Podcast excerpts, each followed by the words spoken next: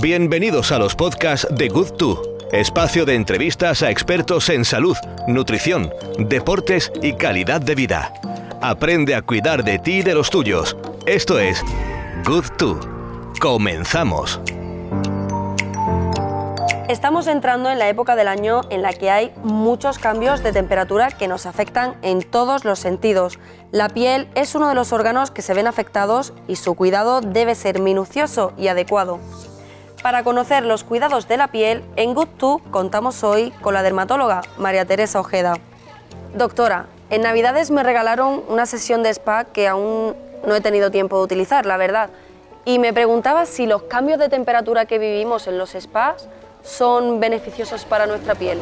Pues sí, el contraste de temperatura es beneficioso en el sentido que activa el retorno de la circulación venosa, sobre todo a nivel de las piernas, donde la circulación se puede quedar agolpada y da esa sensación de pesadez o de dolor de pierna. Lo único que hay que tener en cuenta es que después de este proceso de cambio de temperatura o de, ejerción de presión de chorros, hay que hidratar la piel muy bien porque se puede dañar la barrera cutánea. Yo me hidrato la piel después de bañarme y sobre todo en verano porque ya sabe doctora que con las piscinas, la playa y el sol la piel se seca mucho. Además suelo utilizar siempre aceite de argán, que no sé yo si eso está bien, doctora. Bueno, el aceite de argán es un producto natural que se obtiene del árbol de argán, que es característico de la zona de Marruecos y ese aceite tiene ácidos grasos esenciales, tiene tocoferoles, que son productos esenciales, antioxidantes, que favorecen eh, la reestructuración de la barrera cutánea porque son muy emolientes y además al tener capacidad antioxidante, pues favorecen o frenan, por así decirlo, el envejecimiento cutáneo. Por tanto, tienen capacidad hidratante y como antienvejecimiento. Bueno, entonces me quedo más tranquila. Y doctora, siguiendo ahora con el tema de los spas, los balnearios, Muchas veces vemos en redes sociales cómo utilizan chocolate en la piel. La técnica de la chocolaterapia la llaman. Pero ¿por qué se hace? ¿Qué beneficios tiene? La chocolaterapia es una, bueno, es una técnica que estará como muy de moda, sobre todo en balneario y spa. Eh, a nivel cutáneo, científicamente no hay nada demostrado. Se sabe que el chocolate, sobre todo cuando se toma, se ingiere, pues libera endorfinas y activa la serotonina, que son hormonas que dan placer. Entonces, a nivel cutáneo, pues el hecho de inhalar este producto parece que puede tener también beneficios a nivel de estado psicológico. Siempre el estado psicológico pues hace que tengamos una piel más luminosa, si estamos más relajados, pues nuestra piel se va a ver mejor. Lo que hay que tener cuidado es que el chocolate es muy graso, entonces si se aplica en la piel de la cara puede provocar lesiones de acné, entonces hay que tener también, hay que mm, hacerlo con precaución. Hombre, claro, es que cuando se está en paz, tranquilo y feliz, la piel lo refleja de maravilla.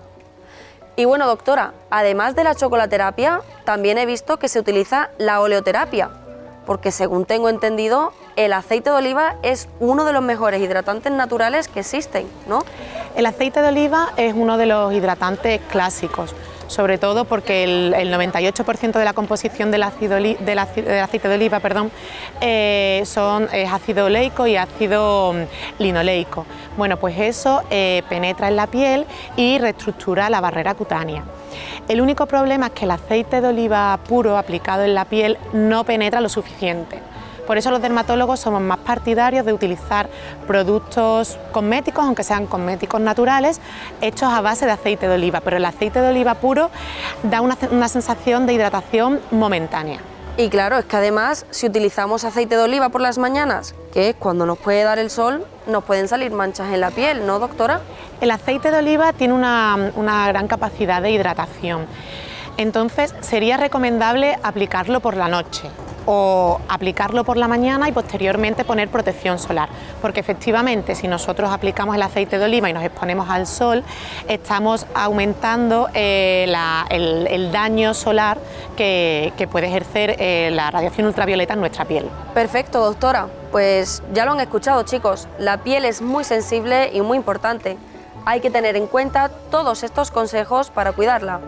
Desde Good estamos seguros de que lo haremos y vosotros, queridos oyentes, esperamos que también. Muchas gracias, doctora, ha sido un verdadero placer.